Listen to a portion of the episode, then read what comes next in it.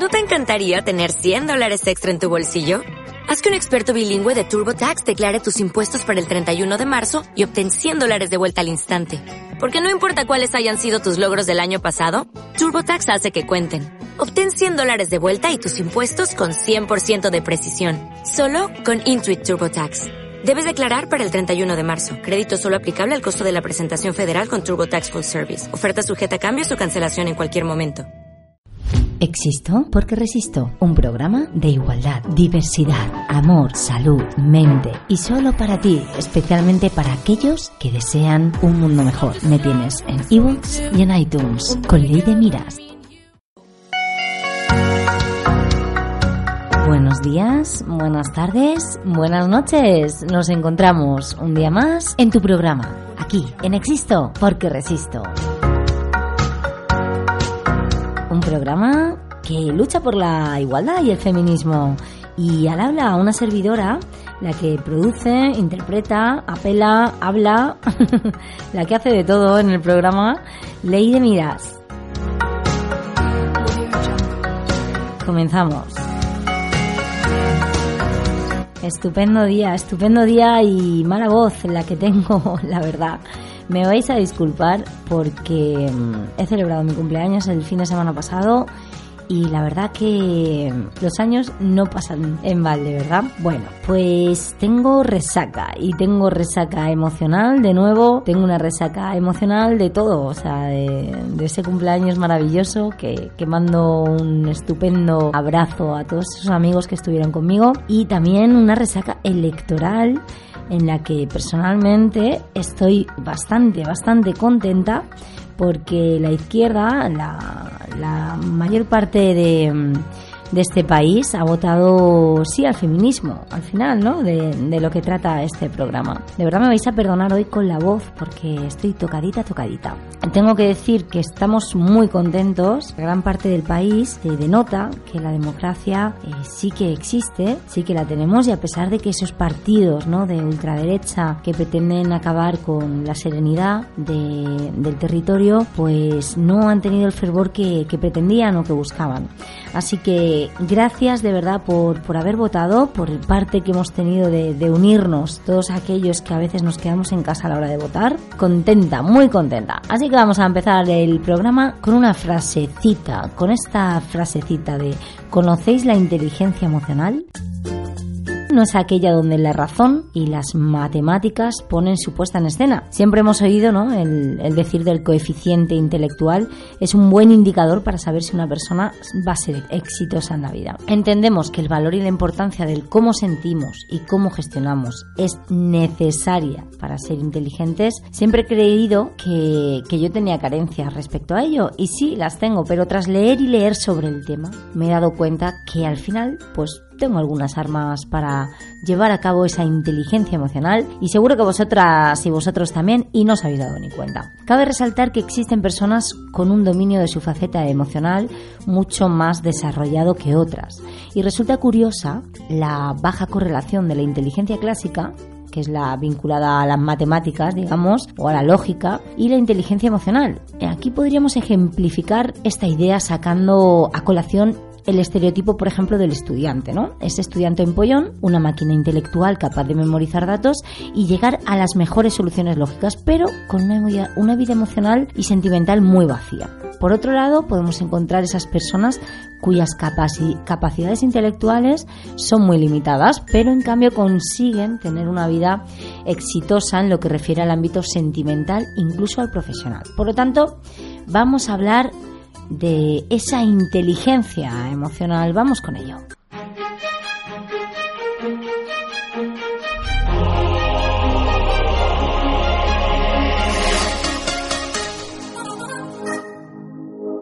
¿Conocéis a Daniel Goleman? Bueno, pues Daniel Goleman es el autor de Inteligencia Emocional. Es un libro que se convirtió en un auténtico bestseller. Propuso la idea rompedora de que la gestión positiva de las emociones era más determinante para el éxito en la vida que el coeficiente intelectual. Así que Goleman es un psicólogo, periodista y escritor estadounidense, como me cuesta esta palabra, y aquí vamos a recoger sus reflexiones más importantes y la visión de los expertos, de nuestros expertos, para hablar de la inteligencia emocional. Vamos con ello. Punto número uno. Em, las emociones son poderosas y dominarlas es inteligencia emocional. El enfado es una emoción muy intensa que secuestra el cerebro. Cuando el enfado nos atrapa, hace que se nos reorganice la memoria hasta el punto de que uno puede olvidarse en plena discusión por qué ha empezado. ¿Nos ha pasado? Seguro.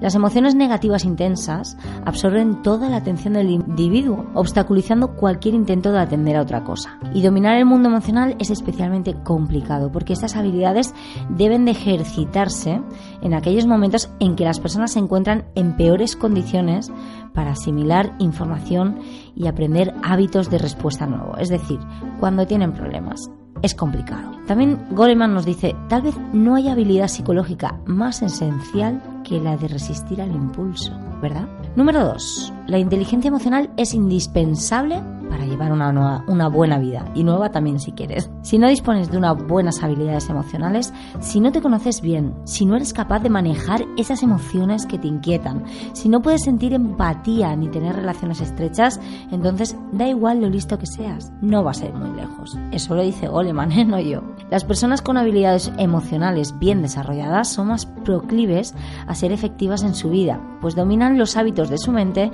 que fomentan su propia productividad. Las personas que no pueden controlar su vida emocional mantienen luchas internas que sabotean su capacidad de trabajar con atención y una mente limpia.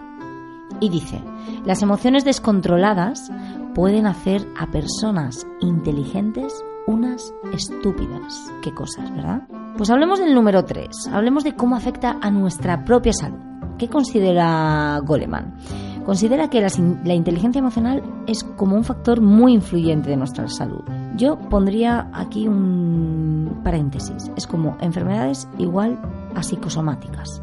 Las enfermedades son psicosomáticas. Lo ven muchos médicos. De hecho, Goleman dice que las emociones perturbadoras y las relaciones tóxicas han sido identificadas como factores de riesgo que favorecen la aparición de algunas enfermedades.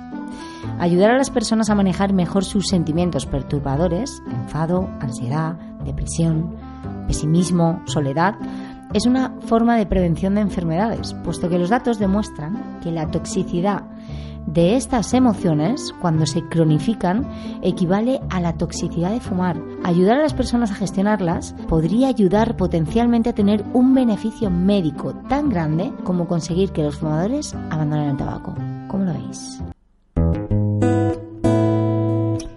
Número 4. La inteligencia emocional es determinante en el aprendizaje y en el éxito académico. Dice, el logro real no depende tanto del talento como de la capacidad de seguir adelante a pesar de los fracasos. Es eso de me caigo y me vuelvo a levantar. Es eso de quien la sigue la consigue. Pues ahí, Goleman lo apoya. Número 5. Conócete a ti mismo. Es una máxima para Goleman sobre inteligencia emocional. El conocimiento de uno mismo, es decir, esa capacidad de reconocer un sentimiento en ese momento en el que aparece, constituye la piedra angular de la inteligencia emocional. No permitas que el ruido de las opiniones ajenas silencie tu voz interior. Y lo que es más importante, ten el coraje de hacer lo que dicte tu corazón y tu intuición. De algún modo, ya sabes, aquello en lo que realmente quieres convertirte. Y luego dice, la empatía siempre entraña un acto de autoconciencia. Ser empáticos, importante. Número 6. En definitiva, la inteligencia emocional es clave para nuestra vida social. El arte de las relaciones se basa en buena medida en la habilidad para relacionarnos adecuadamente con emociones ajenas. Y dice, la capacidad de expresar los propios sentimientos constituye una habilidad social fundamental. Y por último, la verdadera compasión implica no solo sentir el dolor del otro, sino además movilizarse para ayudar a aliviarlo. Y después de hablar de la inteligencia emocional, que os invito a leer el, libro de Goleman, de inteligencia emocional. Yo me lo leí hace unos años y, y, la verdad que me encantó. Debería de volver a releerlo. Son libros de estos que te puedes releer, releer, que siempre te van muy bien. Vamos a hablar ahora y escuchar un audio que me quedó así un poco perpleja tiene un pelín de meses, pero es un audio de ocho mujeres que reaccionan a comentarios machistas sobre los Goya. Y os invito a que, a que escuchéis este audio que no tiene, no tiene desperdicio. Vamos a leer el primer comentario. No importa si los putos premios son machistas, feministas, lo que sea. Importa que sean elegidos adecuadamente Y nunca va a existir un 50-50 porque hombre, solo un hombre. Y mujeres, como mujeres ese colectivo vuestro de cosas que no tenéis pito. Ah, de verdad. no son iguales. Por supuesto que no, nadie somos igual. No, no hay dos personas iguales. Y no hay unas reglas que nos Claro. marquen. Así son los hombres y así son las mujeres. Sí, pero luego no veas cómo le dan el premio a Coixet y a la librería por ser de mujeres. Cuidado, nos han dado un premio a lo largo de 100 años de historia del cine. Que salten las alarmas. ¡Es porque tiene vagina! Ah, por ser de mujeres, ¿no? O sea, yo creo que Coixet no tiene, vamos, no tiene casi experiencia en el sector como para que le den este premio y, y- y 50 más. Los Goya tienen que premiar el buen trabajo artístico de las personas y no basado en el género. Para que te premien, primero te tienen que nominar. No tiene ningún sentido. Es como de, vamos a ver, no está diciendo que tengan que darle más premios a las mujeres. Está diciendo que de base a las mujeres no se le dan las mismas oportunidades que los hombres. Y por eso las mujeres no aspiran, igual que los hombres, a un premio. Pregunta a Penélope Cruz si cobra un 40% menos de los actores españoles. A ver si no se ríe un rato. La brecha salarial no se refiere solo que también a que cobremos menos, sino que es, es porque no llegamos a los puestos en los que se gana más. Y aparte, quiero decir, evidentemente, cobrará más eh, Penélope Cruz que alguien que esté haciendo Puente Viejo. Te lo puedo asegurar ahora mismo. O ¿Por sea, qué es tan larga la frase? ¿Por qué? Porque toda esta gente que viene aquí a dar su opinión no pone una coma bien. A ver, es que este texto está para coger el rotulador e ir marcando en plan grandes frases, ¿no? El 95% de los presos son hombres por la sencilla razón de que los hombres tienden a resolver sus problemas mediante la fuerza. Ah, y esto te parece bien, te parece ok, ¿sabes? Y digo yo que alguno habrá traficado drogas. No creo que todo sea porque se hablan de hostias. no. El otro día estuvimos en una charla sobre mm, las mujeres presas en España y un porcentaje muy interesante que salió fue que más del 85% de las mujeres que son presas, que en toda España son 5.000, han pasado por prisión porque han tenido problemas con violencia de género.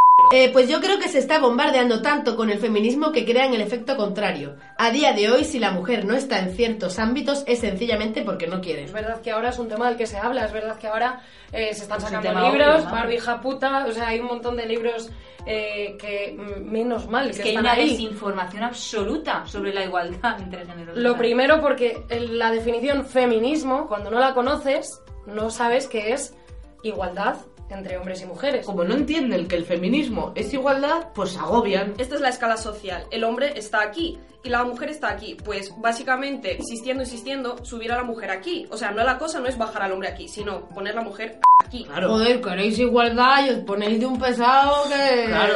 Lo de que las mujeres cobran más es falso. Vete a sectores como la sanidad, la educación o el sector servicios. En los dos primeros sectores contrastado. ¡Oh! El resto me lo he inventado. El otro ya veremos. Te lo estás diciendo tú solo, es decir, únicamente Sobre tenemos el espacio permitido en aquello que implica eh, cuidados. Cuidados que hacen las mujeres hacia otras personas. Porque somos buenas en cuidar. Yo no veo a ninguna feminista reivindicar que haya más mujeres en sectores como la construcción, la pesca, agricultura, en el ejército. El tema funcionarios, en la Guardia Civil, por ejemplo, hay ciertas eh, secciones a, la que no pueden, a las que no pueden acceder las mujeres. Es decir, no existen plazas para las mujeres. ¿Por qué no va a poder presentarse una mujer a un GAR, a un GRS? Las actrices porno.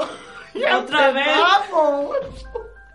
Cobran más que los hombres por hacer el mismo trabajo. ¿Por qué nadie habla de esa brecha salarial? Por- empezando por el hecho de que hay más mujeres en el porno porque los que ven porno son hombres. ¡Sois vosotros! Pero porque es machista y no hay porno hecho para mujeres. Porque ha sido bien visto que un hombre vea porno y que una mujer ves porno, ¿en serio? ¿Te masturbas? ¿Really? Porque hay un sector muy pequeño de mujeres que viven de esto a propia voluntad y porque les gusta su trabajo. Luego hay una trata de blancas a lo largo del mundo muy grande. ¿Y por qué no metéis ese porcentaje en vuestro porcentaje sacado del culo? Me lo interesa. O sea, me lo pregunto, ¿eh? O sea, sí, en plan de colegas. Porque es que yo no lo entiendo. ¿Esperas que esos dos presentadores no presenten solo por tener pene? De hecho, hay mujeres que tienen pene, pero bueno, no vamos a entrar Sí, en bueno, ese tema porque sí, ya es más vamos, Si ya no he entendido esto, imagínate explicar esa movida. La testosterona les da un mayor, una mayor habilidad de liderazgo. Toma ya.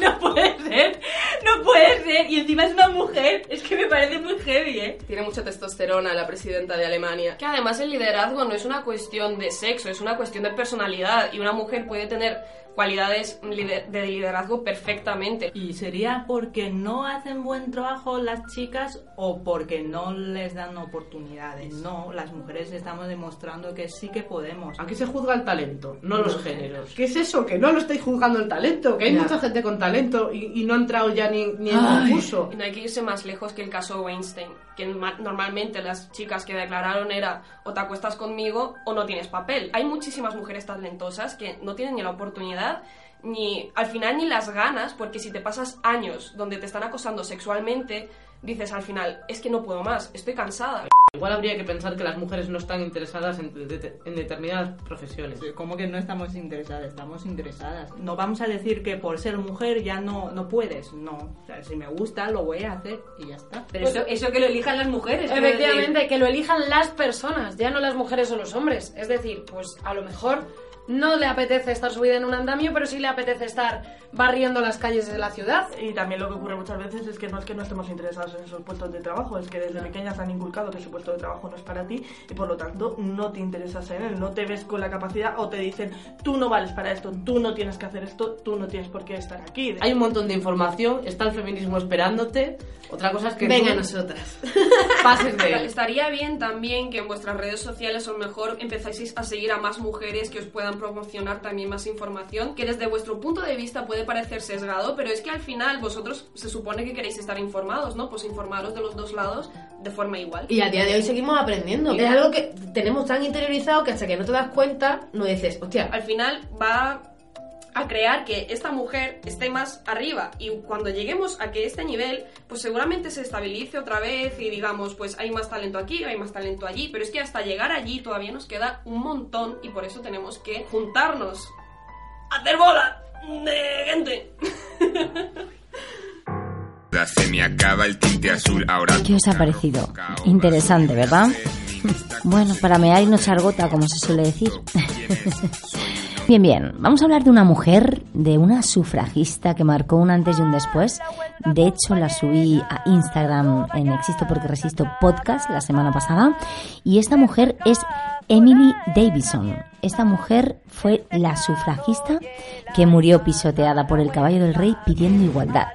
Estaban a las puertas del siglo XX y las mujeres inglesas, entre ellas Emily Davison, empezaban a estar hasta los ovarios, básicamente.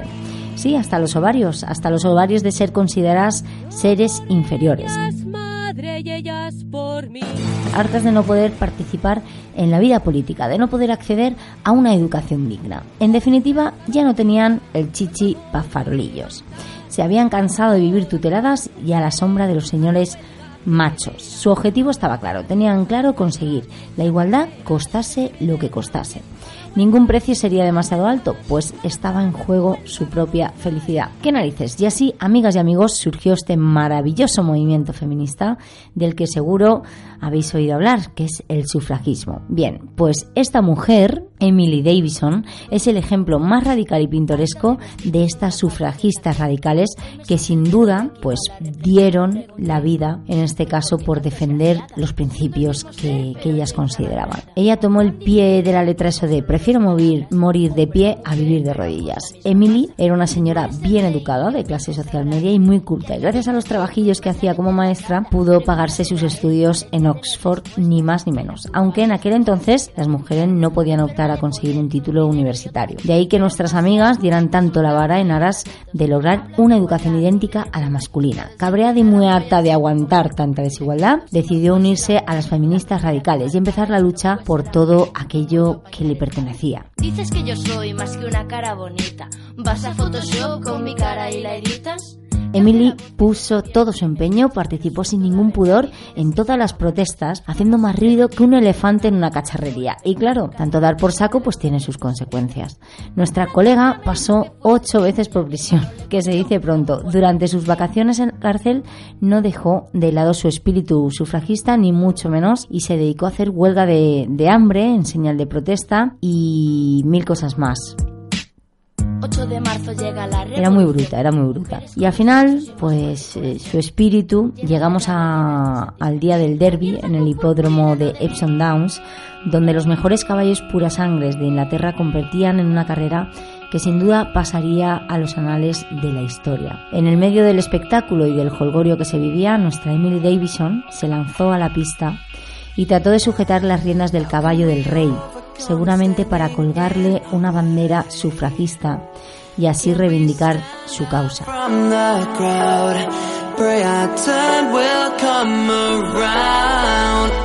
No, no era una loca del coño que intentaba suicidarse. Desgraciadamente no consiguió su cometido, el caballo la reyó y Emily Davison resultó gravemente herida. Sufrió una fractura craneal, una grave conmoción cerebral y varias lesiones internas. Emily Davison falleció cuatro días después convirtiéndose en la mártir del sufragismo. La sufragista del derby la llamaban. Y la verdad que su funeral se convirtió en un precioso acto feminista y tuvo un impacto internacional grandioso donde 5.000 mujeres la mayoría con vestidos blancos y brazaletes negros, marcharon en el cortejo fúnebre por las calles de, Lon- de Londres. Os invito a que veáis eh, imágenes de, de este día. La verdad es que Emily Davison marcó un antes y un después para la llegada de- del voto femenino que ha- habría que esperar hasta la Primera Guerra Mundial, los bellos de punta de acordarme de Emily Davison. No os olvidéis de este nombre y os invito a que veáis la peli de las sufragistas, la última versión. Creo que es un buen día para, para recordarlo. Emily, gracias. Pues cambiemos de tercio y hablemos de noticias.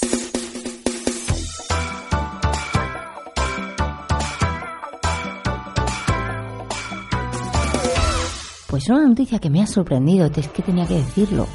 Conocéis a Bebe, ¿no? Bebe afirma que las mujeres pierden mucho tiempo con la lucha feminista. La cantante ha realizado unas polémicas declaraciones en las que asegura no ser ni machista ni feminista. ¿Os acordáis de Bebe, de todas esas letras, ¿no? De, de malo, malo, malo eres. Pues no entiendo nada. La cantante ha asegurado este jueves que las mujeres pierden mucho tiempo con la lucha feminista, unas reivindicaciones que a su juicio le están desbordando la energía y que les impide seguir avanzando en sus vidas y carreras profesionales. La artista ha participado en una mesa redonda que bajo el nombre de Música con voz de mujer buscaba analizar la situación de las féminas en la industria musical. Junto a Bebe estaban promotoras Isabel Sánchez y Marcela San Martín. Durante sus intervenciones en el debate, la cantante de Lo Malo ha asegurado que ella ha sido educada en la igualdad y que lucha por ella, pero que al mismo tiempo ha precisado que ella ni es machista ni feminista. Bebe, creo que te tienes que pasar por el programa a que te demos unas cuantas clasecitas. Me sorprende muchísimo de tu boca esto, por eso lo hago noticia, porque me sorprende. Vamos con Vox. Pues Vox la lía en Twitter con un mensaje que incita a combatir a feministas, gays y prensa. El partido Abascal utiliza un montaje en una foto de Vigo Mortensen, un actor que ha mostrado públicamente su apoyo al independentismo catalán, que no entendemos nada. Pues en la foto aparecen anarquistas, feministas, colectivos LGTBI, está también la sexta y demás y mm, un montón de enemigos, ¿no? Todos los enemigos que tiene que tiene Vox, según él. Y además es que no tiene sentido. El mensaje sobre una imagen del Señor de los Anillos. Que comience la batalla, pone en el mensaje. El guerrero de Vox, ¿no? Que en la película nosotros que Vigo Mortensen. Se enfrenta a todo un ejército compuesto por estos colectivos, ¿no? Que os comento. El diario, el país, la SER, eh, pues banderas del anarquismo, de la república, del comunismo. Pero además es que la formación que preside este señor, Santiago Abascal, no solo se ha equivocado en la ortografía, que además ha puesto tilde en qué, que de que comience la batalla, cuando no lleva, sino que también en la elección de su personaje para la ilust- ilustración de la batalla, Vigo Mortensen es un actor que se ha significado en varias ocasiones por su apoyo al proceso. Incluso se ha unido a la identidad ide- independentista de Omnium Cultural. Así que Vox, no sé, una detrás de otra. Y por último, hablar de la manada. Se cumple un año desde la sentencia de la manada con la reforma de los delitos sexuales en el aire. Espero que ahora, gracias a esa izquierda ganadora, nos cambie. El 26 de abril se cumple un año de la publicación de la, de la polémica sentencia que condenó a esos cinco miembros por un delito de abuso sexual y les absolvió del de agresión. La sección segunda de la Audiencia Provincial de Navarra no apreció ni violencia ni intimidación en los hechos que tuvieron lugar en San Fermines del 2016. Los cinco miembros de la manada, denominados así por un grupo de WhatsApp que compartían, fueron condenados el 26 de abril y muy a nuestro pesar, eh, pues no por lo que deberían. Además, solo fueron a nueve años de prisión y evidentemente no es un abuso, es una violación y esto es lo que pretendemos que cambien nuestros políticos. Pues se acerca el fin, se acerca el fin de, de nuestro programa, se acerca el fin de la lucha incansable para las votaciones. Ahora hay que, que ver cómo queda todo estructurado y por mi parte lo único que tengo que decir es eh, me siento muy orgullosa de, de, seguir con este programa, de seguir por esta causa. Cada vez somos más las que estamos luchando, las que empatizamos. Ya estamos dejando de ser locas histéricas feminazis para ser feministas igualitarias y en esa lucha por el que todos tengamos los mismos derechos. Me encanta, me encanta que me escuchéis, me encanta que sigáis aquí. Hoy no hemos tenido Quiero oír tu voz. En el próximo programa, por favor, vamos a escucharos otra vez de nuevo. Quiero escucharos, quiero que me contéis. Os mando un abrazo enorme. Gracias por estar ahí y gracias por ser parte de Existo porque resisto. Y por cierto, me han regalado una camisa. ¿Qué camiseta me han regalado? Ya la veréis en las redes sociales, que me la voy a poner. Y contra la lucha, cuando corramos, cuando vayamos a la universidad, cuando trabajemos, cuando estudiemos, cuando salgamos, cuando estemos en casa. Existo porque resisto. Un abrazo. Now we carry the scars around, falling in further down into the fights we both allow. And I kept on thinking if we keep on sinking, then we're gonna drown. I didn't wanna be the one to say so. You didn't wanna be the one to let go.